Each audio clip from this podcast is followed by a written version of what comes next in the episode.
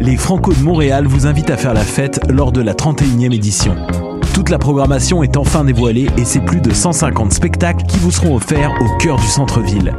Des festivités à ne pas manquer du 14 au 22 juin.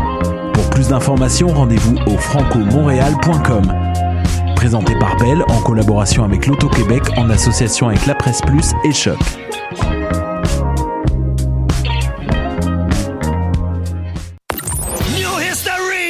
Du 18 au 21 juillet prochain, le festif de Baie-Saint-Paul célébrera une décennie d'extravagance en grand. 90 spectacles, le vent du fleuve en pleine face, une tonne de surprises, de la bouffe locale et de la bière de micro qui coule à flot. À 50 minutes de Québec, le v'là ton road trip musical de rêve. Merci à nos fidèles complices, SiriusXM, Radio-Canada, Hydro-Québec, Desjardins, Belle et l'Auto-Québec. J'ai hâte au festif. Lefestif.ca La 19e édition du Suoni per il Popolo est là. Du 4 au 23 juin, libérez vos oreilles et découvrez des musiques extraordinaires venues de l'autre bout du monde et du coin de la rue. Au programme, musique actuelle, avant-rock, musique électronique, free jazz, noise, spoken word et dance party. Avec Saul Williams, Lido Pimienta, Hans Joachim Rodelius, Hyde, Snotty Nose Res Kids et beaucoup d'autres. Retrouvez toutes les infos sur suoniperilpopolo.org et en ligne dans les bureaux de la Casa et dans votre magasin de disques préféré. Electra, le festival international d'art numérique, est de retour du 11 au 16 juin pour sa 20e édition. Tenez-vous prêt à vivre des expériences immersives ultimes et à ressentir des émotions inédites. À l'usine C, à la Société des Arts Technologiques, à la Cinémathèque québécoise et dans plusieurs galeries à travers Montréal. Performances, installations interactives, immersion dans la satosphère et bien d'autres. Tarifs préférentiels étudiants disponibles à l'usine C. Billets informations sur electramontréal.ca. Hi, this is Ty Siegel, and you're listening to CHOQ in Montreal.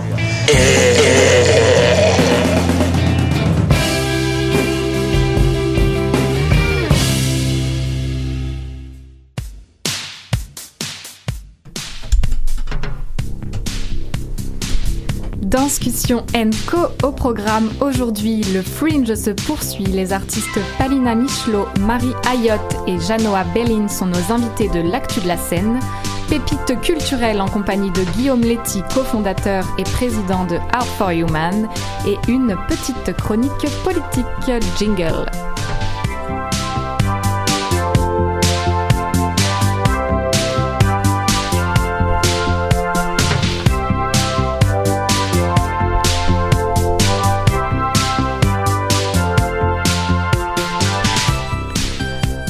Bonjour à toutes et à tous et bienvenue à Danscussion Co sur choc.ca, 29e épisode d'une émission qui depuis septembre 2018 décrypte l'actualité des arts de la scène, danse, art et spectacle, société, culture, politique, musique, on parle de tout ici.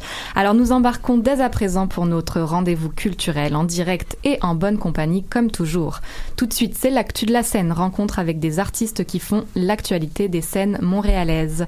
Alors il y a trois semaines, nous recevions Amy Blackmore, directrice générale et artistique du festival Saint-Ambroise Fringe de Montréal, dont le mot d'ordre est la liberté d'expression puisque tous les artistes de la programmation sont pigés au chapeau, ce qui laisse la chance à tout le monde d'expérimenter et de présenter son travail au public montréalais. Alors aujourd'hui, j'ai le plaisir de recevoir trois artistes de la riche et diversifiée programmation euh, du festival. Donc on a la comédienne et metteur en scène Palina Michelot qui vient nous présenter Projet Nuit Blanche de la compagnie Les Louves. Bonjour Palina. Allô. À ses côtés, l'auteur et metteur en scène Marie Ayotte pour le projet Zombie Western de la terreur dans l'espace de la compagnie Théâtre Globe Bulle Rouge. Bonjour Marie. Bonjour. Et l'artiste de cirque, jongleur et manipulateur d'objets en tout genre, je me suis permis de t'attribuer ce titre, originaire de Portland, si je ne me trompe pas. Euh, Janoa Bellin dit Janoa Any Good Jokes pour sa pièce Spins. Bonjour Janoa. Salut. Merci à tous les trois d'être avec nous aujourd'hui. Alors vous vous retrouvez euh, dans la foisonnante programmation du Fringe cette année. Alors est-ce que le festival est pour vous le parfait euh, banc d'essai en début de, carrière ou est-ce que vous avez déjà un peu euh, roulé votre bosse? À, à quel moment vous en êtes dans, vos carrières respectives avec la pièce que vous présentez pour cette nouvelle édition du Fringe Palina? Euh, c'est un peu les deux. Je dirais que je suis déjà lancée dans ma carrière et tout ça, mais pourquoi euh, c'est parfait pour moi, c'est vraiment que Projet Nuit Blanche, c'est la première édition d'une procédure artistique qui est présentée par le collectif, qui mène vraiment comme plein d'artistes de disciplines différentes à travailler ensemble, puis tout ça jusqu'à une production, en espérant que les loups vont être capables de présenter ça euh, dans les années à venir comme vraiment projet annuel, genre avec différentes cohortes, différents groupes, justement. Mais en même temps, euh, niveau mise en scène, moi, je suis là encore en ce moment. Puis, euh, je trouve ça toujours le fun de retravailler avec des gens, puis sur une structure qui est comme qui qui, aide les gens de juste- justement de la relève à, à exister. Même si on a déjà une carrière, des fois c'est dur de, de, démontrer qu'on existe. Puis là, on voit tellement de shows, tellement de gens de partout que je pense que c'est une plateforme quand même géniale, même si on a déjà une carrière et tout ça. Mhm. Donc c'est un point de départ, mais voilà, en même temps, ça, situe euh, au début et, et ça va, ça va se poursuivre. Alors Marie, pour toi, on en est où? Euh, ben, pour moi, euh, Zombie Western est le deuxième texte, Planétarium, qui avait été présenté aussi au Fringe l'année passée, qui avait gagné un meilleur texte euh, franco. D'ailleurs, tu m'as beaucoup emmené, j'ai réussi à, depuis ce temps-là, j'ai écrit dans la revue Jeu, j'ai eu plein de belles opportunités. Planétarium, ça va vraiment plus loin. Donc ça, sais, le Fringe m'a apporté tellement dans ma carrière. Puis maintenant, avec ce projet-là, Zombie Western, mais hors autrice, j'essaie de voir comment je peux explorer euh, le multimédia dans le théâtre documentaire. Donc, pour moi, c'est le- l'endroit parfait pour tester des choses, pour prendre 45 minutes pour tester des concepts, puis ensuite pouvoir l'emmener à un show de une heure, une heure et quart, où je vais pouvoir l'emmener plus loin, mais les concepts de base qui m'intéressent, comme l'implication de public, le, le théâtre documentaire qui se mélange avec le drame, avec la comédie absurde, comment pouvoir marier tout ça ensemble, c'est un banc parfait, parce qu'on n'a pas malheureusement tout le temps l'occasion de pouvoir faire ces, ces essais-là, ces laboratoires-là. Donc, c'est une chance donnée. Mhm, C'est vraiment euh, le mot d'ordre d'expérimentation avec le Fringe et c'est ça euh, qui, qui nous plaît aussi. Alors pour toi, Janoa, on en est où euh, de, de ta carrière? Bon, euh, à ce moment, je suis tout au début. au début Pardon, mon français n'est pas parfait, je suis américain, alors. Il n'y a pas de problème. Euh, et euh, je crois que le, le, le fringe, c'est parfait parce que je peux faire le spectacle plusieurs fois, beaucoup, beaucoup, beaucoup.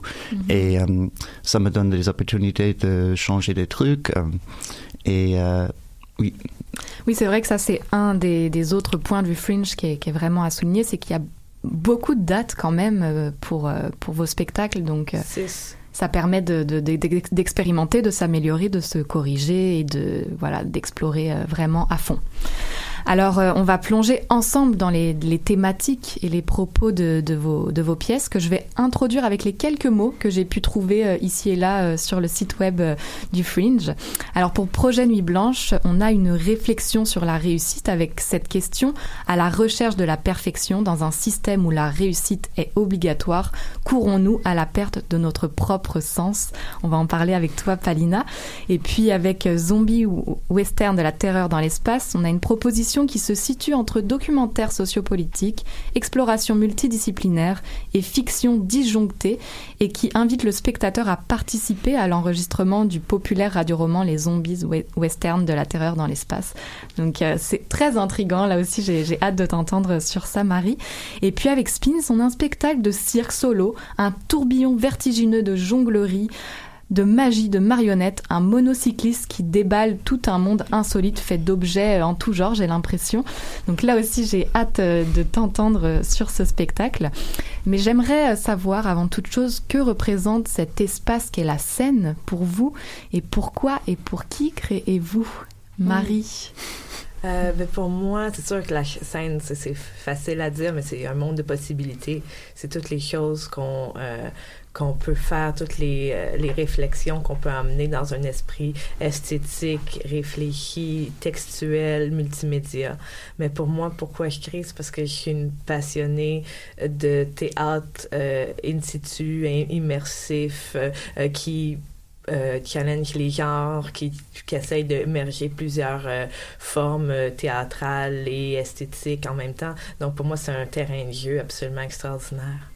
Mhm. Pour toi, Palina? Moi, je pense que c'est vraiment euh, une voie de communication, mais je dis voix, puis je parle autant de la voix comme une parole qu'on laisse et aussi de la voix un chemin qu'on laisse à des gens. Puis moi, j'essaie vraiment de démocratiser l'art, d'apporter l'art à tout le monde parce que j'ai eu la chance de, de rentrer dans ce monde-là qui est l'art, qui est le théâtre et tout ça. J'ai eu la chance de l'étudier à l'international comme ici. Mais souvent, là, malheureusement, j'entends qu'il y a des gens qui se sentent pas bienvenus parce qu'ils disent justement que le théâtre, c'est élitiste.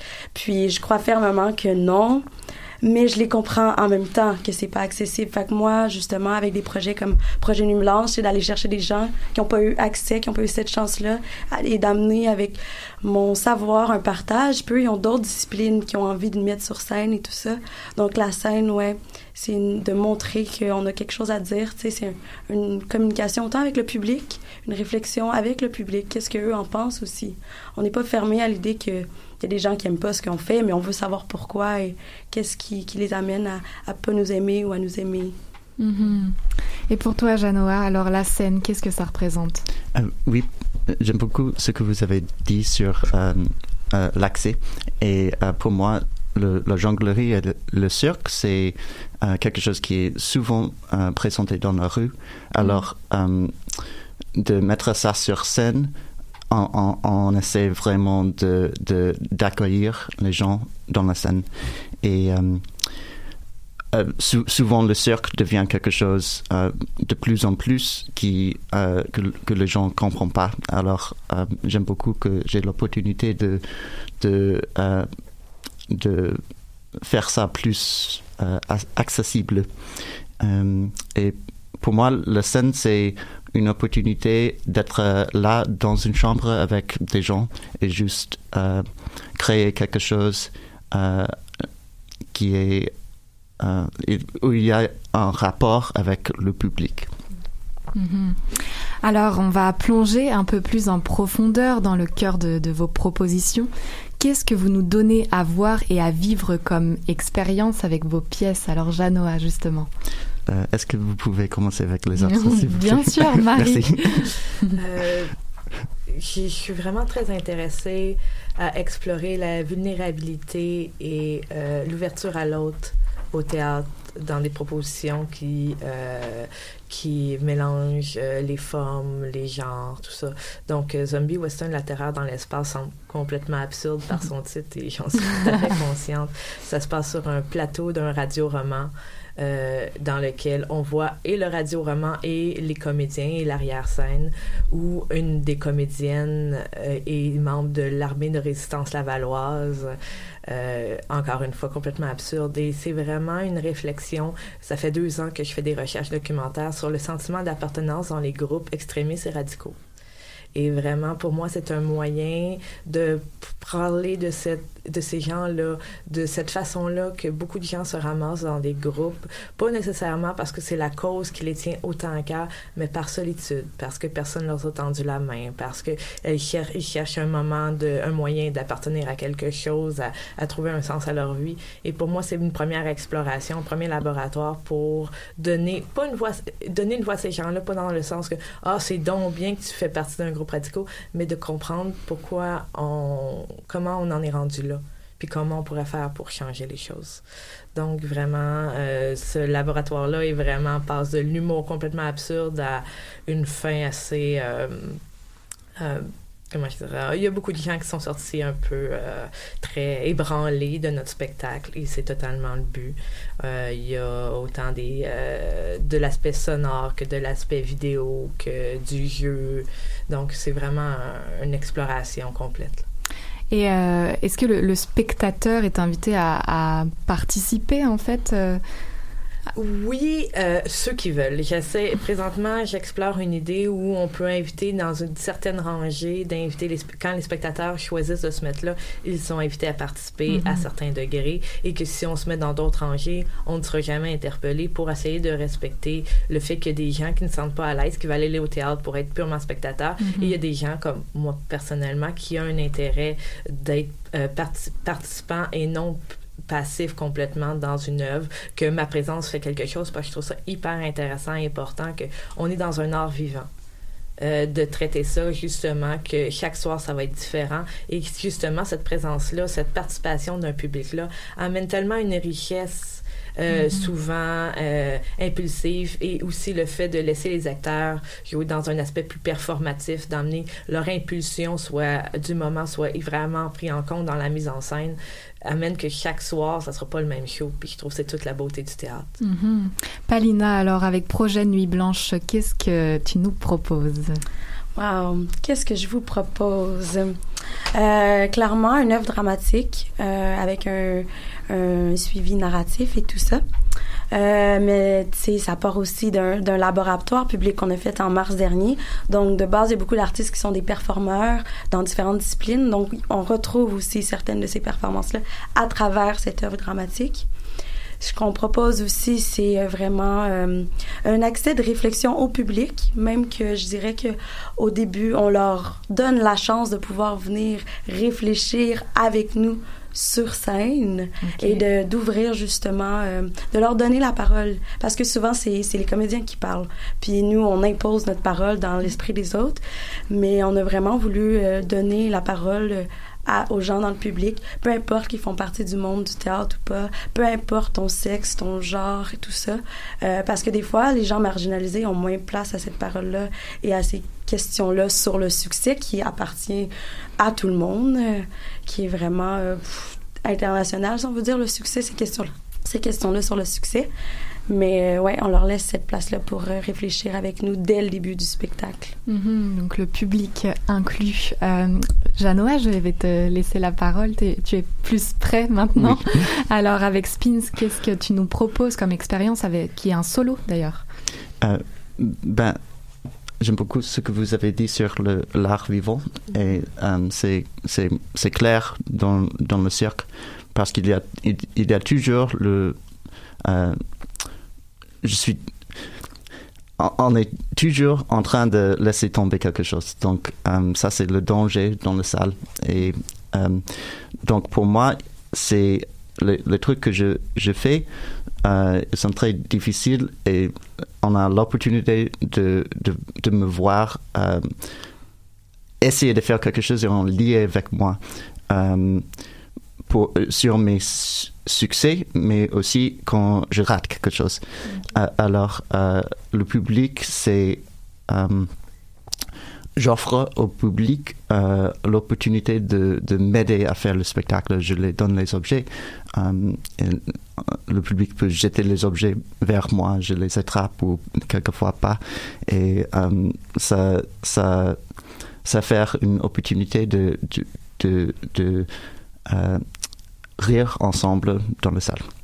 Ah, C'est intéressant parce que vraiment vos trois pièces, et je l'ignorais avant de, vous recevoir, mais il y a vraiment euh, une, participation du public. Euh, Le public est invité à, entrer euh, dans vos performances, donc je trouve ça quand même vraiment intéressant. Et une autre chose qui me marque, c'est que tout, tous les trois, vous présentez des œuvres étiquetées de pluridisciplinaires.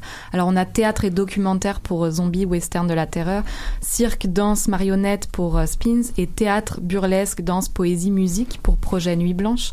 Alors pourquoi se situer comme ça au, carrefour de plusieurs disciplines? Quelle volonté euh, il y a derrière ce choix, Palina?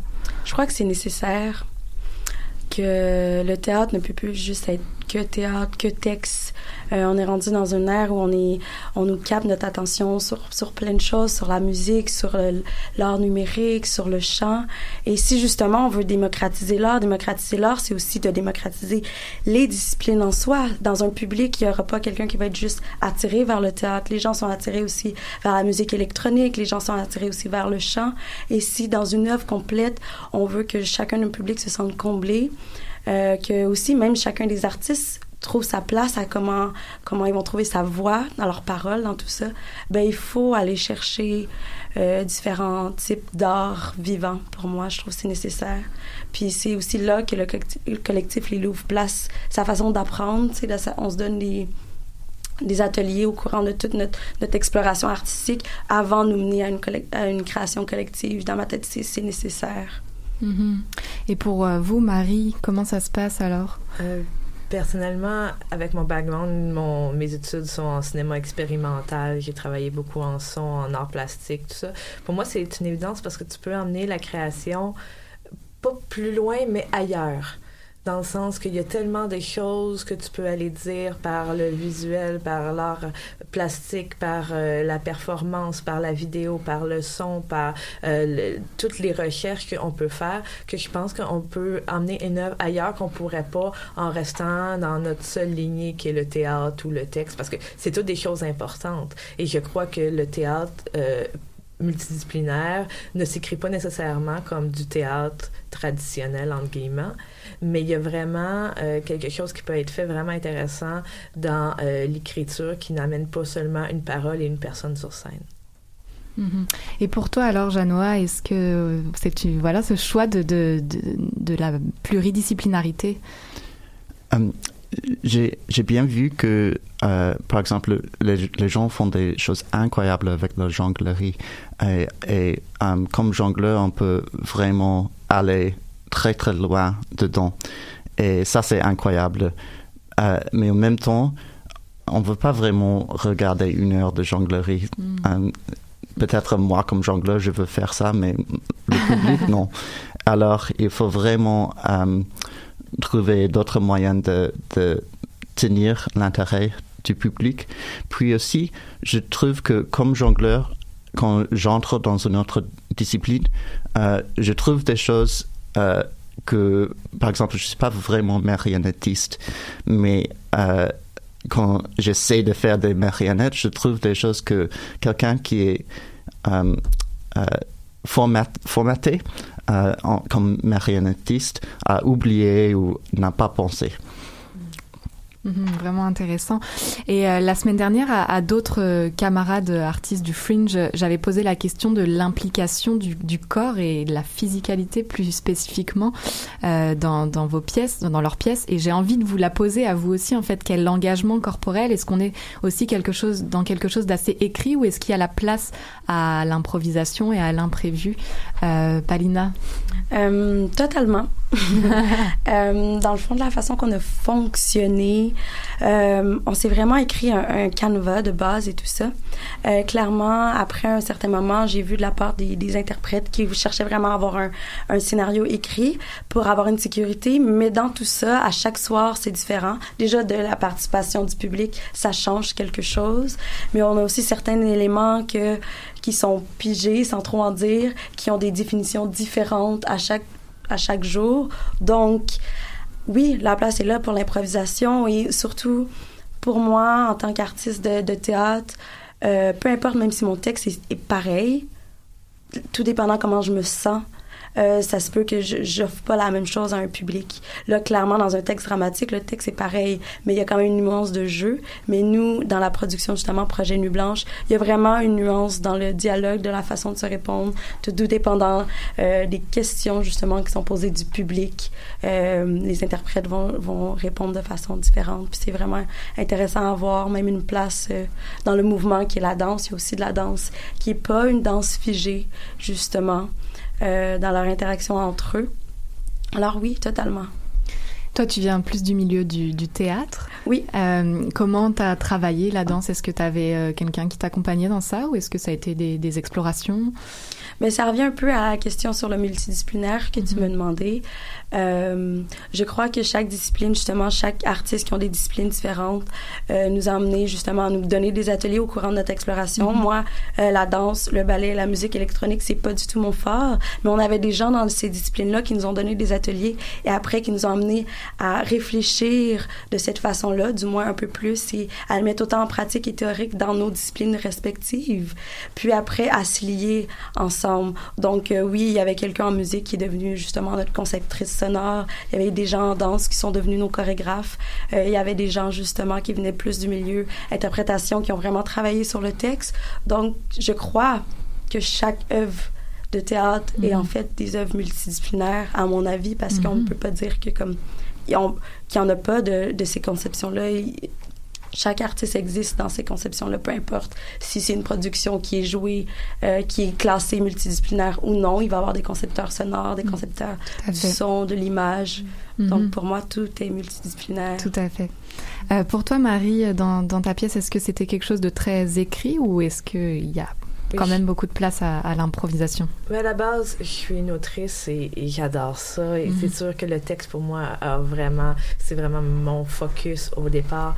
Mais après, comme j'en ai un peu mentionné tantôt, en tant que metteur en scène, je suis vraiment dans la performance, dans l'idée que on donne un décor, on travaille avec les six comédiens et comédiennes sur scène qui sont absolument géniaux, mais pour vraiment leur laisser une liberté totale une fois que le texte est acquis. Le texte reste là, les intentions restent là, mais il y a tellement de nuances, tellement d'apports, tellement d'un terrain de jeu que dans l'espace que je veux vraiment qu'ils se sentent la pleine liberté. Je veux pas que le texte soit une imposition, mais un moyen de les emmener plus loin dans leur propre création de personnages, leur propre création dans l'espace, leur propre jeu avec le public et, et comment. C'est pour ça qu'à chaque soir, les choses changent. Sinon, ça serait, dire, OK, là, tu prends une respiration, tu vas prendre ta bouteille d'eau là, devient facilement figé, devient facilement non naturel. Mhm. Et pour toi, Janoa, est-ce que, est-ce que tu laisses la place à, à l'imprévu, à, à la- à l'improvisation, ou est-ce que tout est sous contrôle là, tout le temps? Euh, je laisse beaucoup de place euh, à l'improvisation et euh, ça c'est je, je fais ça parce que je- en fait j'arrive pas à, à mémoriser les textes euh, parce que C'est une belle astuce. oui. Alors euh, ce que je fais au lieu de faire ça euh, avant de faire mon spectacle j'écris l'histoire que je veux dire et je l'écris plusieurs fois dans des façons différentes. Puis comme ça j'ai plusieurs moyens pour voyager dans le spectacle.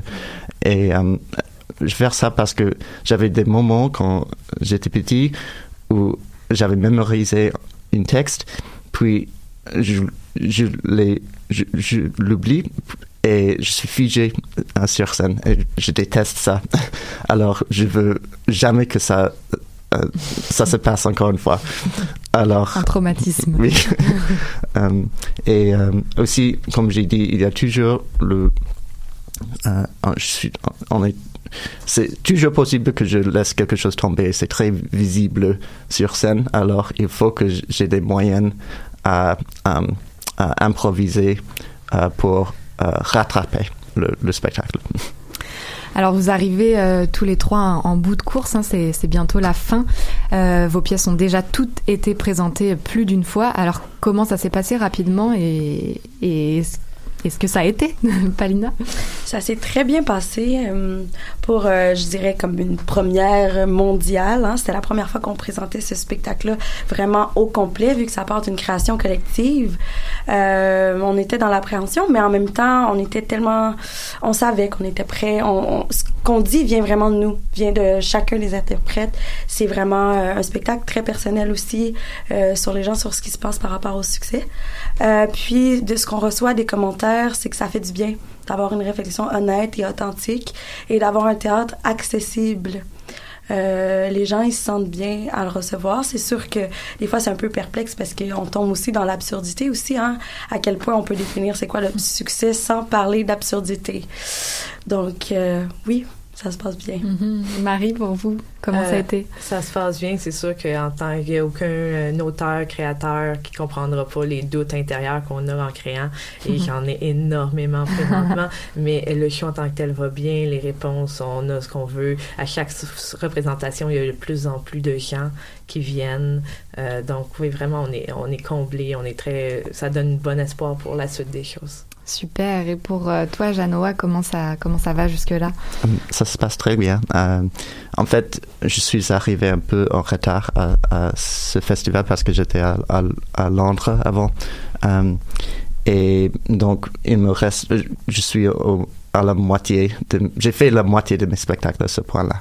Alors, il, me, il m'en reste trois encore. Mm. Alors, euh, j'ai, j'ai encore un peu de temps de, de d'ajustement oui. et de super. Bah, merci à tous les trois euh, pour votre présence aujourd'hui.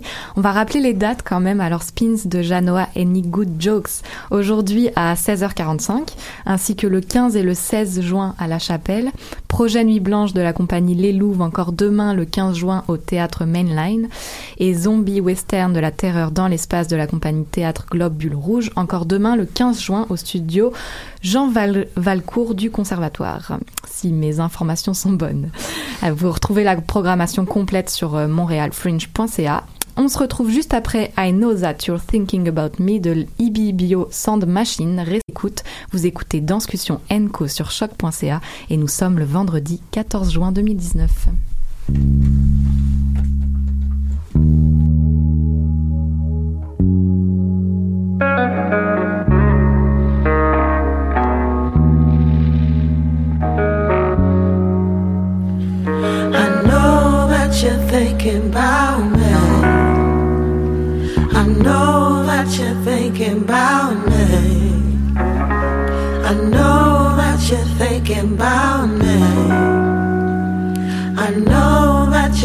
Thinking about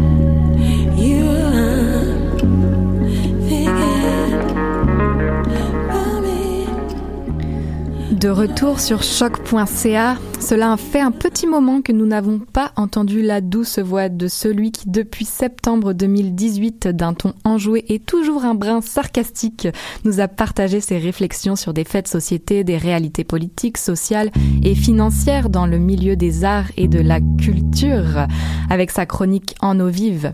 Et pour cause, quand il n'est pas à Montréal, le directeur artistique de Diversité Art Montréal, Jérôme Pruneau, voyage vers d'autres contrées et va se nourrir d'autres visions comme la Finlande au hasard. Tu m'accompagnes de musique, Jérôme dit. Aujourd'hui, il est avec moi en studio et il propose la chronique suivante, L'eau vive d'Helsinki. Bonjour cher Jérôme, la parole est à toi. Je ne t'entends pas, Jérôme. Et là, est-ce que tu m'entends Et là, je Bonjour, ma chère Clara. Bonjour. De retour. Et eh oui, je voyage, je voyage, Clara. Quelle chance de voyager. Et alors, j'avais absolument envie de vous partager une, ma dernière aventure à Helsinki, cette euh, capitale de la Finlande, Helsinki et sa ville. Un nouveau musée contemporain hors norme, euh, des jeunes galeries indépendantes et une scène artistique pointue et assez incroyable. Cette capitale septentrionale se réinvente avec beaucoup d'audace et réussit en fait son pari de l'influence européenne. Alors, des cratères inversés, euh, lunaires, qui surgissent du sol au centre de Helsinki, des skaters qui glissent sur leur inclinaison, des enfants qui courent partout avec des ballons, des passants qui prennent des selfies. Ces puits de lumière originaux sont les yeux d'un nouveau musée souterrain hallucinant qui est ouvert depuis maintenant un an et demi. C'est l'Amos Rex. Alors je vous y invite, c'est la sensation du moment. Il tire son nom de celui d'Amos Anderson, ancien magnat de la presse et collectionneur du cinéma Rex aussi, partie émergée de cette nouvelle entité. Alors, euh, quand je suis allé, en ce début de, je ne sais pas si c'est le printemps ou l'été, en tout cas en ce début d'été, où tranquillement la, nuit ne veut plus euh, arriver, parce que Helsinki, eh bien, a pendant un mois d'été, euh, le soleil ne se couche pas. C'est assez surprenant d'ailleurs comme expérience à vivre. Et alors, en ce début d'été, les files d'attente s'étirent, phénomène assez inhabituel pour cette capitale finlandaise, pour y découvrir des propositions étonnance. Alors, euh, ce, nouveau musée, c'est un, un, espace urbain d'un nouveau genre, un forum imbriqué dans la ville, vraiment où le contemporain se confronte à l'ancien, comme cette caserne russe du 19e siècle, qui est l'un des plus vieux bâtiments d'Helsinki et qui lui fait face sur cette place euh, artistique et culturelle puisque le musée, ce musée s'est implanté vraiment dans le cœur artistique vibrant de la ville, euh, où euh, se cache entre autres la maison Finlandia, qui a été conçue par le grand architecte designer Alvar Aalto. Alors je vais essayer de le dire avec l'accent Alvar Aalto. J'ai pratiqué mon finnois. Hein. Le musée d'art contemporain, Kiasma par exemple, l'Athénaum aussi pour l'art classique, ou encore cette maison de la musique complètement hallucinante, tout en verre magnifique ou euh, la future, non, elle n'est pas future, elle vient d'être euh, ouverte, inaugurée. La bibliothèque centrale d'Helsinki est un pur bijou de bois avec une cinq étages absolument hallucinante d'activité. C'est vraiment magnifique. Donc Helsinki, je trouve, est une ville vraiment jeune qui est complètement libre d'inventer. Alors, euh, on y trouve aussi, euh, en fait, Helsinki, c'est une, ébullition culturelle vraiment, qui s'appuie aussi sur une longue tradition artistique marquée par le design et la photographie. Euh, on ne le sait pas vraiment, mais euh, mobilier en bois, objets de céramique ou de verre, les ressources naturelles de ce pays font en fait sa signature et les enseignes emblématiques comme euh, l'Itala ou Arabia, les vases d'Alvar Alto, Alto encore lui, les textiles Marimekko, c'est une très belle euh, euh, griffe de, de, de, vêtements, les ciseaux Fiskars, vous savez les fameux ciseaux à poignée orange que vous utilisez nécessairement, ou la block lamp qui est une façon bloc de glace, sont ou le jeu Hungry Birds qui nous vient de là-bas. Oh. Oui, ce sont un, un, ensemble de choses qui se sont répandues à travers le monde. Et d'ailleurs, chaque année, début septembre, il y a, je vous y invite, la Design Week qui démontre vraiment la vitalité euh, de ces secteurs au point où, en 2012, Helsinki a été nommée capitale mondiale du euh, design. Alors, cette, cette continuité créative se retrouve aussi dans la photographie finlandaise depuis la fin des années 60, qui est une scène d'une richesse assez inouïe et tellement connu en Europe qu'on parle d'ailleurs de l'école d'Helsinki. Alors, euh, ce travail photographique, on peut en voir euh, notamment à travers, le musée, finlandais de la photographique qui a été créé il y a maintenant plus euh, de 50 ans, puisque ça a été créé en 1969. Alors, ça c'est pour la scène artistique. Je pourrais aussi nommer ce bâtiment assez incroyable qui est en fait le plus grand centre d'artistes d'Europe. Ce sont les anciennes musiques, usines pardon, Nokia qui euh, Nokia, vous savez, qui est une donc cette entreprise finlandaise de téléphones portables. Mais avant de faire des téléphones portables, Nokia faisait des câbles sous-marins euh, pour amener l'électricité, notamment aux plateformes pétrolières. Et alors, ils avaient besoin d'immenses bâtiments en longueur pour dérouler les câbles, les câbles sous-marins. Donc, on a deux espèces de bâtisses parallèles qui font euh, 300 ou 400 mètres de long et qui ont été complètement euh, euh, happés euh, ils se sont fait approprier par les artistes, les organismes. Donc il y, a, il y, a, plus de 120 organismes artistiques et culturels dans ces deux bâtiments de centres d'artistes. Donc euh, galeries, centres d'artistes, salles de spectacle. C'est hallucinant et c'est, ça bouillonne vraiment fort. Alors, bien évidemment, mon petit œil de directeur de Dame Diversité Artistique Montréal a regardé un peu si où en était Helsinki vis-à-vis de la diversité culturelle.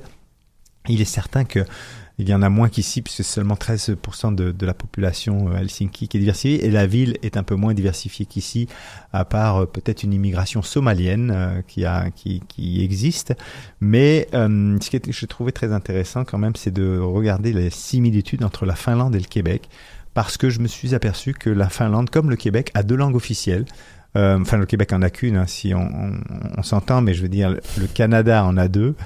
Et euh, ce qui est intéressant, c'est que je ne savais pas, mais en Finlande, la deuxième langue officielle est le suédois. Euh, qui a 6% de sa population. Et avant que la Finlande ne devienne indépendante au début du siècle dernier, en fait, c'était un territoire partagé entre la Russie et la Suède.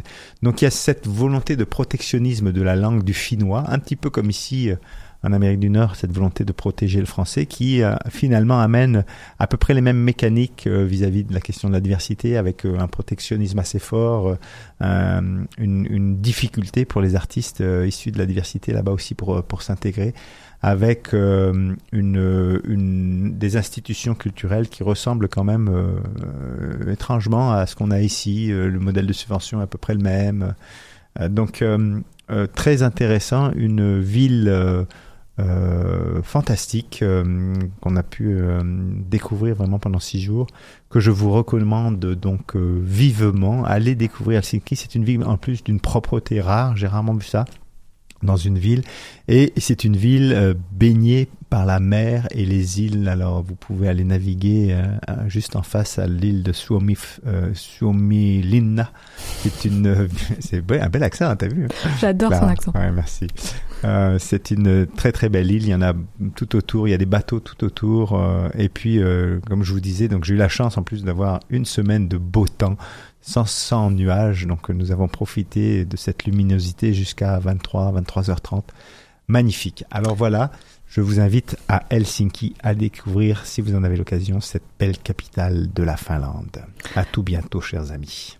Merci, Jérôme. remarqué, j'ai pas chanté hein, Bah parce que j'ai oui. pas, c'est ça, j'ai pas trouvé de de chant euh, finnois Quel pour être à la hauteur aujourd'hui. Je m'en excuse, j'essaierai de me rattraper une prochaine fois. Ouais, j'espère bien parce que je l'attendais le chant finnois. En tout cas, merci Jérôme pour ce partage. On écoute tout de suite ceux qui nous séparent de l'artiste Bolduc tout croche, puis on se retrouve avec notre invité de la pépite culturelle juste après. Ça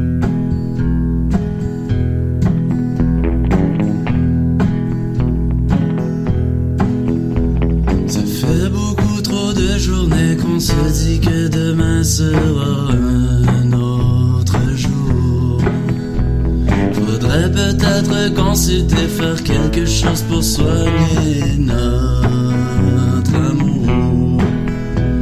Mais une fois arrivé le beau temps, tu sais que je fais de l'air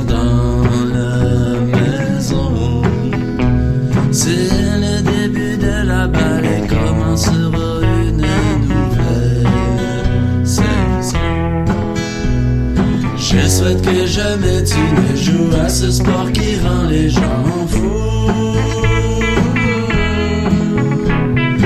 On parlerait de rien d'autre que de baseball entre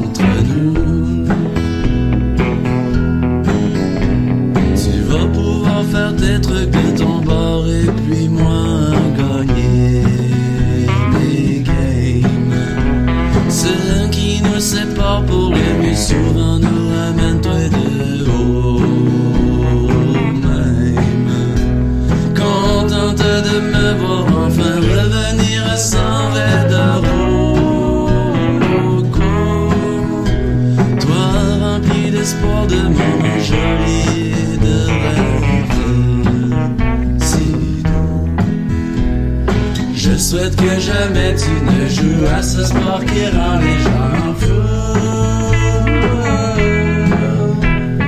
On parlerait de rien d'autre que de baseball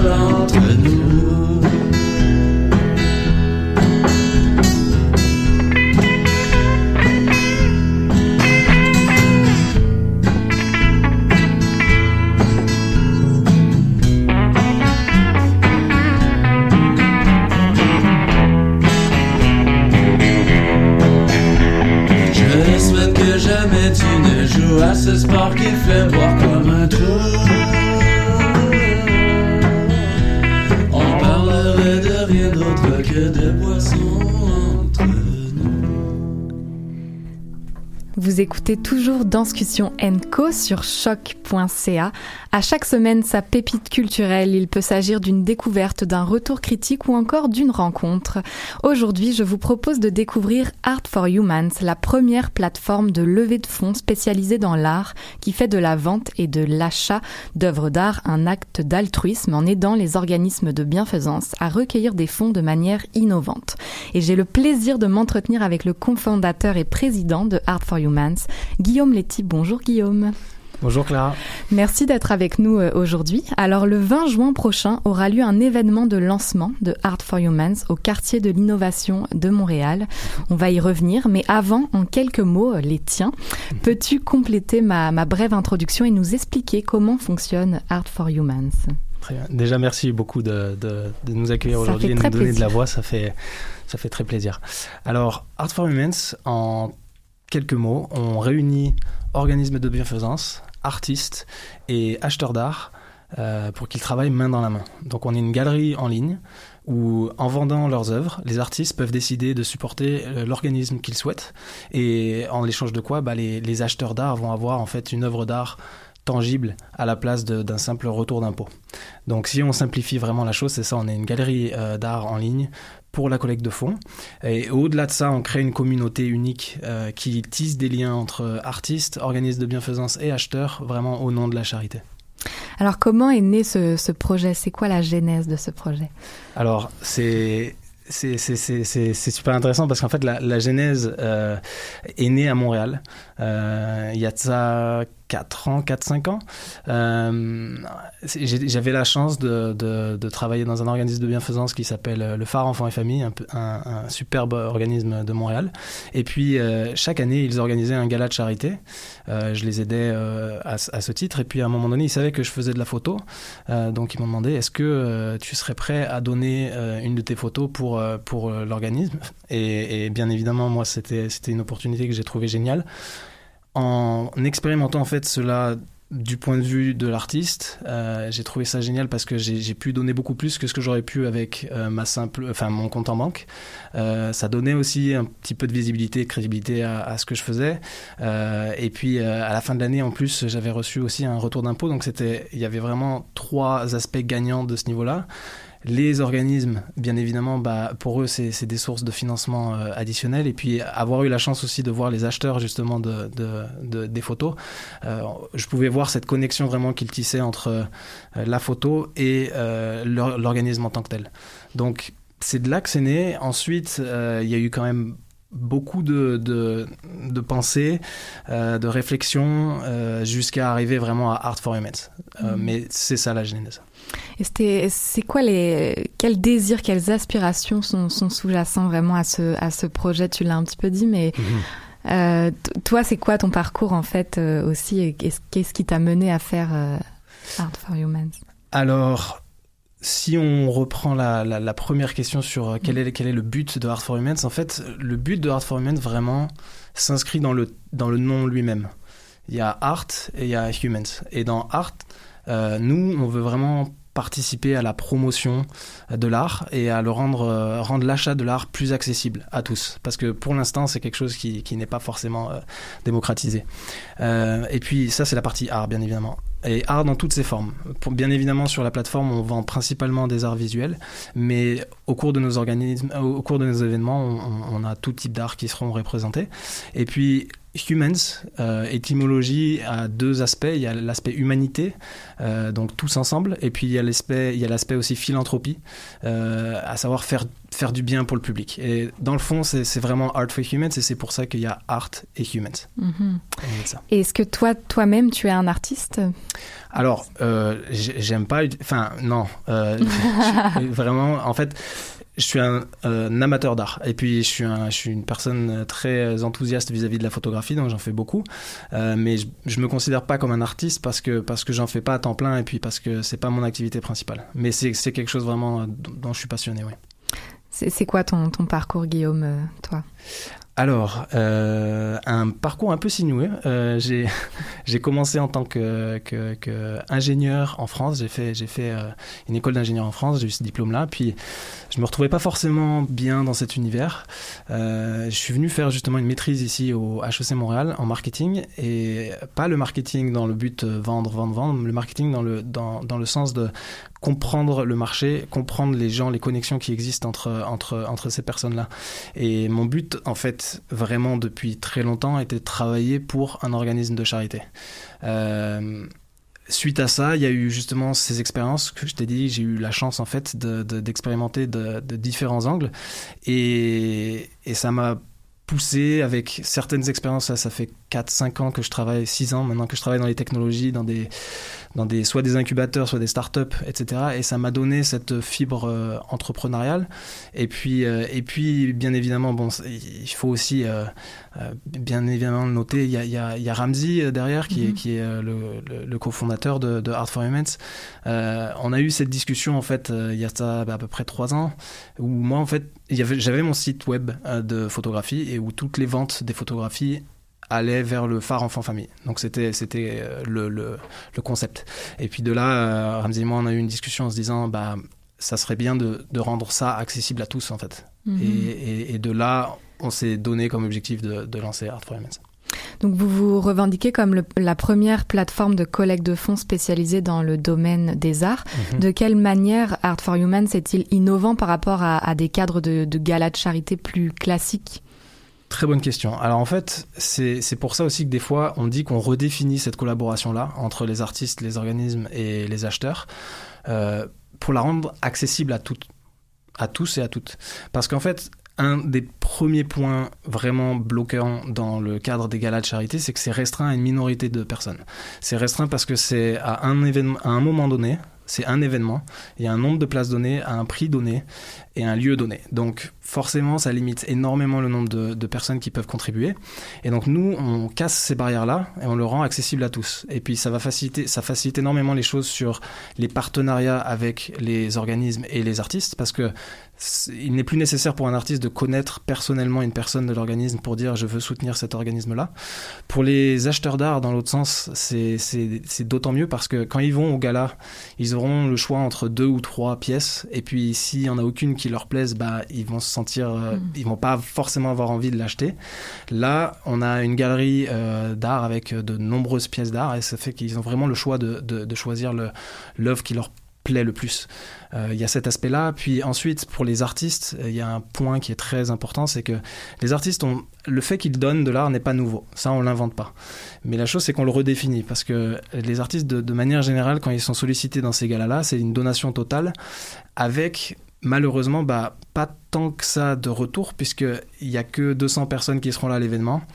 Euh, et puis souvent, cette vente est faite aux enchères, et le prix va être un prix bien inférieur à le prix de l'œuvre. -hmm. Donc nous, on casse ça et on dit, l'artiste met le prix de l'œuvre d'art, c'est le prix de son œuvre. Et puis il peut décider s'il veut partager les bénéfices ou s'il veut continuer à faire une donation totale vers le vers l'organisme. Donc pour lui, c'est un véritable maintenant, c'est une véritable vitrine de son travail euh, avec le prix qui est le prix juste. Et puis il peut en plus bénéficier de revenus vis-à-vis -vis de ça. Et alors, à titre d'exemple, est-ce que tu peux nous donner un, un aperçu des organismes de, de bienfaisance euh, que l'on peut trouver sur la, sur la plateforme ouais. euh, pour avoir une, une petite idée et, et aussi peut-être de quelle somme a été amassée jusqu'à maintenant? -hmm. Alors, euh, au niveau des organismes, on est, on est très fiers en fait parce qu'il y, y, a déjà des organismes de de, de, de taille euh, très importante et aussi des, des, petits organismes. Et nous, vraiment, on a envie qu'il y ait cette diversité-là dans les, dans les organismes. Diversité au niveau des tailles et diversité aussi au niveau des, euh, des causes en tant que telles. Donc, euh, on a des, des, des, causes qui touchent l'environnement, d'autres qui touchent les enfants, d'autres qui touchent euh, la, la, communauté, etc. Euh, donc, en termes d'organismes, on a quand même des partenaires avec Habitat pour Humanité, avec la Fondation Inca pour les non-voyants, avec euh, Centraide, avec Oxfam Québec, avec euh, la Société canadienne du cancer. Donc ça, c'est les gros, mais aussi on a des, des, beaucoup plus petits, avec par exemple la, la, Grizzly Bear Foundation en BC qui, qui s'occupe de, de, la protection de la euh, rainforest euh, et, des, et, et des grizzly bears. Euh, on a euh, Filles Active ici à Québec, euh, on a les Petits Frères. Donc voilà, on a quand même beaucoup d'organismes d'ores et déjà. et en termes de, quantité, on a, on a déjà une moyenne environ de 30 000 dollars par organisme qui est disponible sur Art for Humans à travers l'achat de l'art. Et puis ça, c'est à l'heure d'aujourd'hui, sachant que pour l'instant, on n'a toujours pas rentré tous les artistes de Montréal qui vont être euh, euh, mis en avant justement à partir de jeudi prochain. Donc ce chiffre va bien évidemment augmenter fortement. Alors justement, Art for Human a été récemment lancé à, à Vancouver. Il est sur le point d'être lancé à, à Montréal. L'événement de lancement aura lieu le jeudi 20 juin euh, dès 17h30 au quartier de l'innovation, euh, qui sera aménagé pour l'occasion comme vitrine multidisciplinaire et qui accueillera plusieurs installations artistiques. Mmh. Donc est-ce que tu peux nous en dire un peu plus sur cet événement de lancement euh, qui a lieu la, la, semaine prochaine? Tout à fait. On est vraiment, on est vraiment euh, très excité à, à, propos de cet événement. Il va, il va être génial. Euh, euh, on, a, on a la chance d'avoir une sélection d'artistes qui est vraiment euh, excellente, euh, exceptionnelle, je dirais, au vu de notre récente fonda fondation. donc l'événement se nomme Conscience, et c'est le, titre de cet événement est, en lien aussi avec le fait que c'est notre vrai lancement. À Vancouver, c'était le test. On a testé et on a vu que justement il y avait une très bonne réaction de, de l'ensemble des parties prenantes. Et là, on veut faire donc ce vrai lancement à Montréal conscience parce que c'est la prise de conscience. La prise de conscience que l'art peut être vecteur d'impact social, que euh, à travers les artistes à travers leurs œuvres, mais aussi les acheteurs à travers leurs achats. Donc c'est vraiment ce, ce, mot fort. Et puis, on veut de la conscience instantanée à cet événement-là. Donc, on va euh, exposer différents médiums. Donc, il y aura de la peinture plutôt classique, mais il y aura aussi des arts digitaux, il y aura du métamoderne, il y aura de la photographie, il y aura des œuvres interactives grâce à la participation de Quatre éléments, qui est notre euh, partenaire aussi sur, ce, sur cet événement-là. Et puis, dans le cadre du quartier de l'innovation, qui est vraiment euh, pour le coup euh, une, une, superbe salle à mes yeux. C'est un, un, ancien hangar qui a été réaménagé en studio euh, avec des plafonds énormes, un, un, un style un peu industriel. Euh, pour vous donner une idée, il y a même, il y a même un abribus au milieu de la salle. Donc c'est, ce sera une expérience vraiment à, à, ne pas manquer. Oui plusieurs performances, plusieurs exact. styles. Donc là, vraiment, on ne se limite pas à l'art euh, visuel. Mm -hmm. Donc c'est vraiment une expérience à vivre la semaine prochaine en, ouverture. Et quelle va être, enfin, comment déjà on peut trouver l'information sur cet événement et, est-ce que tout le monde est invité à, à venir euh, alors, en fait, on a fait exprès. Vous, tu vas me dire, c'est peut-être un peu euh, un peu bizarre, mais on a fait exprès de ne pas le publier euh, grand sur Facebook à l'heure d'aujourd'hui, parce qu'on voulait cibler nos invitations. Euh, de manière honnête, on voulait euh, effectivement que justement, on, on, a un réseau. En fait, l'équipe à 4H, euh, on, a, quand même une petite équipe ici à Montréal, et puis on a tous nos, contacts, notre réseau. De même que le quartier de l'innovation, de même que quatre éléments qui co-organisent l'événement. Donc, on a priorisé, on va dire, ce réseau-là, et on est déjà quasiment sold out. Mais euh, D'ici peu, justement, on va, on, va, on va le publier sur Facebook aussi. Euh, D'ici là, si vous voulez, c'est très simple, vous allez sur Eventbrite et puis vous tapez euh, Art for Humans Montréal et vous, vous trouverez cette information-là. Mais on fait exprès de ne pas le publier euh, at large mm -hmm. dès maintenant parce que on veut s'assurer que les, les, personnes auxquelles on a pensé soient là. Après, Bien sûr. par contre, Art for Humans, la plateforme, comme, comme je l'expliquais auparavant, c'est vraiment un, accessible à tous et c'est le but, c'est que n'importe qui puisse contribuer à la hauteur qu'il le désire. -hmm. Alors, euh, que, quelle sera la suite pour vous, euh, Paris je crois? Oui, alors euh, Paris s'en vient très vite. Paris euh, arrive le 16 juillet. Dans un cadre aussi, là encore une fois exceptionnel, le bar à bulles, qui, est, qui, est, qui est un bar mythique en face du Moulin Rouge. encore une fois, des artistes vraiment renommés et, et, et super talentueux. Donc voilà, on est vraiment, on est vraiment euh, super satisfait de la, de la réception de l'ensemble de la communauté pour, pour, pour ces débuts. Et puis euh, donc Paris sera la, prochaine étape en France. Et puis suite à ça, nous, nos rêves en fait, c'est de devenir vraiment une galerie internationale, de, de ne pas s'arrêter à une zone géographique particulière, de toucher l'ensemble des, des, villes qui ont un caractère euh, artistique et euh, philanthropique. Donc ça, on peut penser à Londres, on peut penser à Los Angeles, on peut penser à Mexico, on peut penser à, à Séoul, on peut penser, il y a plein, il y a plein de de, de, de villes sur cette planète qui, qui seraient euh, des parfaits euh, lieux pour nous. Rêvons gros, tu as bien raison. Mhm. Et quels sont les, les plus gros défis auxquels, euh, auxquels vous faites face en ce moment? Alors le premier qu'on est en train justement de gommer, on va dire, c'est l'aspect légitimité, parce que c'est vraiment quelque chose d'innovant. Les personnes, euh, d'autant plus sur Internet, sont un peu méfiantes. Euh, donc il y a quelque chose qui nous aide énormément, c'est le support des organismes, parce que forcément, quand ils voient ces organismes-là, bon bah, ils se disent ok, euh, c'est legit. Euh, Ensuite, le deuxième point, ça, on va dire, c'est la sensibilisation, c'est awareness, c'est faire en sorte que les gens soient au courant de ça. Donc c'est pour ça qu'on fait ces événements-là, pour créer euh, un peu de, bruit autour de, Art for Humans, c'est faire en sorte que les gens euh, sachent que en fait euh, Art for existe. Parce que pour l'instant, forcément, on, on part de, de, de zéro, euh, c'est- un peu compliqué. Mais, mais, mais vite, ça va grandir grâce à l'aide des artistes, euh, à l'aide des organismes, à l'aide de ces événements-là, etc. Puis le dernier point, je pense, mais ça c'est commun à n'importe quelle euh, euh, start-up, c'est l'aspect financement. On, pour l'instant, c'est très fortement de nos poches. Et C'est ça que j'allais vous demander quand même. Voilà. on n'aime pas trop en parler d'argent, mais quand même, comment, comment vous vous, vous financez? Ouais. Alors, pour l'instant, euh, comme je vous le disais, là, c'est uniquement nos poches, et puis c'est vraiment Mhm. le cœur qui, qui, qui fait tout ça. Euh, mais on a monté, en fait, euh, Art for Humans d'une manière qui fait que, on, à terme, on pourra être autonome. Donc, on prend, euh, sur la transaction, on prend un petit frais qui est, qui est d'ailleurs mis en avant sur, sur, la, sur la plateforme et puis dans, nos, dans nos termes de service, etc. Donc, tout le monde est au courant. Mais ce petit frais va nous permettre, à terme, de couvrir l'ensemble des frais opérationnels associés à Art for Humans. Sur le court terme, euh, on va commencer à frapper à la porte justement de, fondations, d'entreprises, euh, du gouvernement pour recevoir des aides parce que c'est une initiative euh, foncièrement à but non lucratif et qui, on veut que ça reste de même pour toujours. Alors, qu'est-ce qu'on peut vous souhaiter pour la suite euh, le, le- le meilleur, en fait, le mieux ouais, exactement. En fait, tout simplement que, que, comme je disais, que le message passe, que les gens se, re- s- en fait, soient au courant qu'il existe cette manière-là euh, de soutenir des organismes à travers l'art, recevoir une œuvre d'art unique qui aura une histoire derrière, au-delà de simplement être une magnifique œuvre, elle aura euh, cette histoire de, elle m'a permis de soutenir l'organisme de mon choix, Euh, que les artistes en fait, eux aussi en aient connaissance puisque euh, ils, ils les premiers, euh, les premiers retours qu'on a eu des artistes sont extrêmement positifs. Mhm. Euh, on a plus de 80% de retours positifs sur les artistes qu'on qu'on contacte. Donc c'est c'est vraiment euh, c'est simplement faire en sorte que la petite boule de neige devienne de plus en plus grosse et qu'à un moment donné, elle, elle roule toute seule sur la pente. Ça sera l'avalanche bientôt. Merci beaucoup d'avoir été avec nous, euh, Guillaume. Merci on, va suivre le, le projet de prêt Art for Human. Je vous invite à, à taper ce mot, euh, à googler ce mot et, et vous allez euh, très, très facilement pouvoir euh, les suivre. Puis, Euh, euh, je- je, je vous invite aussi à nous suivre sur euh, nos réseaux sociaux, sur Facebook, Bien sur sûr. Instagram, euh, sur LinkedIn, etc.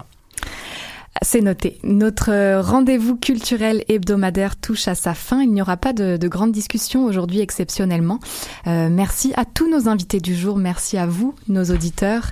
Le festival Fringe se poursuit. Vous êtes euh, vous frotté à sa programmation de folie. C'est jusqu'au 16 juin et il est encore temps.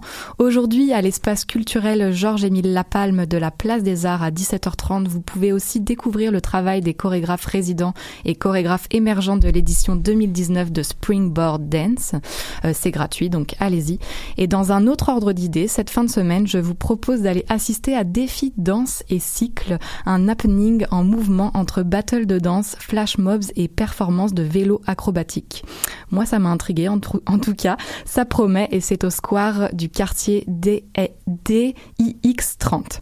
De notre côté, nous vous donnons rendez-vous la semaine prochaine pour la dernière émission de Danscussion Co sur choc.ca avant la pause estivale. Très belle fin de semaine à tous.